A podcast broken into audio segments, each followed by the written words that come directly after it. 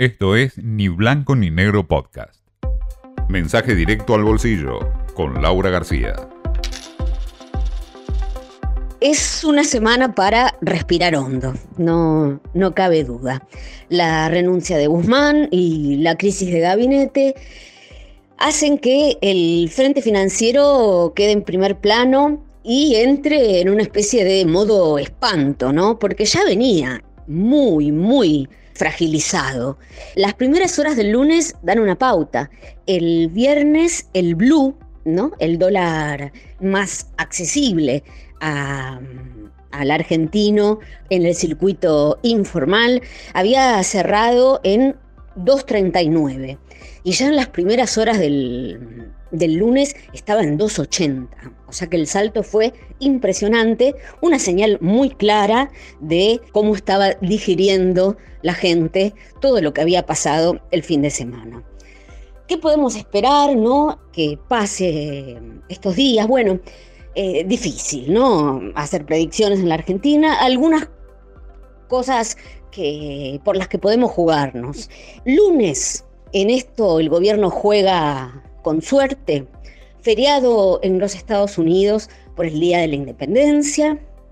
O sea que los activos argentinos no operan en Wall Street.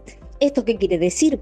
Se va a operar, eh, se van a, a transar, a negociar muy poquitos activos acá en el mercado local. El grueso se suele operar afuera.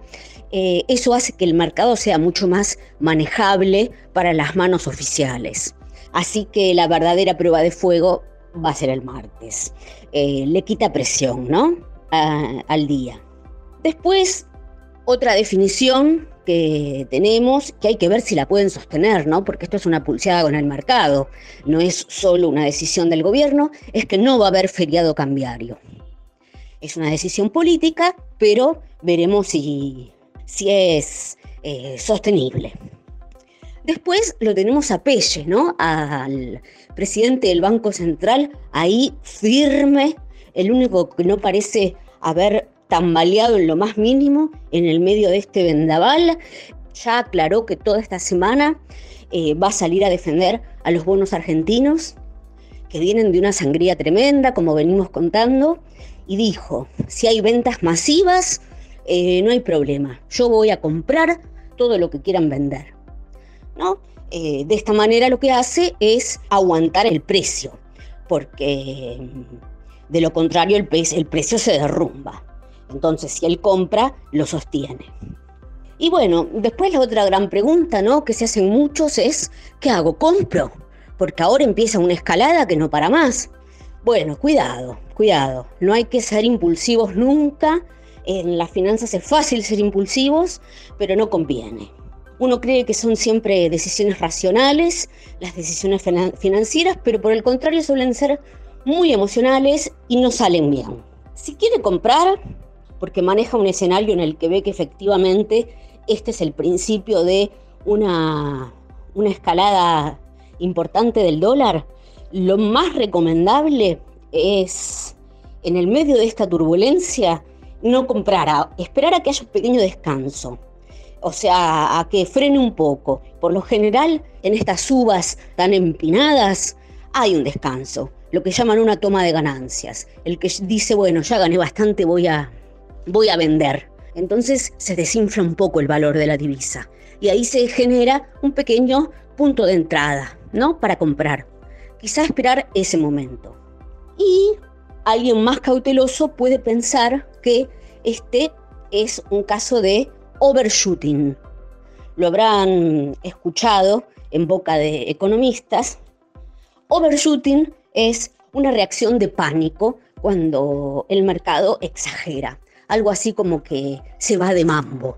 Es lo que pasó, por ejemplo, en 2020, cuando la Argentina recién salía de la pandemia, el gobierno no daba ningún tipo de señal de intención de ajuste fiscal y bueno, el dólar dio un salto tremendo y después se desinfló todo lo que había subido.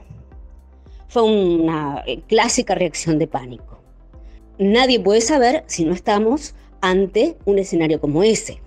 Así que bueno, siempre uno tiene que decidir, antes de tomar una decisión financiera, a qué escenario apuesta, ¿no? Yo creo que va a pasar esto. Por eso compro, vendo o lo que fuera. Bueno, buena suerte.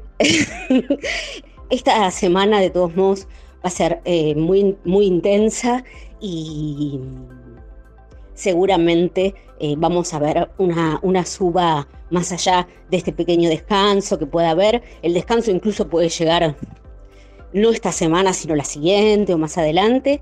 Eh, veremos la habilidad ¿no? de nuestros políticos como para, no sé, hacer creer a los argentinos que este cambio va a traer algo de estabilidad en el corto plazo, como para continuar con negociaciones que estaban en marcha y quedaron ahí en suspenso.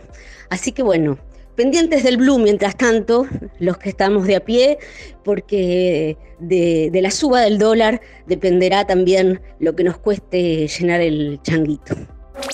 Esto fue Ni Blanco ni Negro Podcast.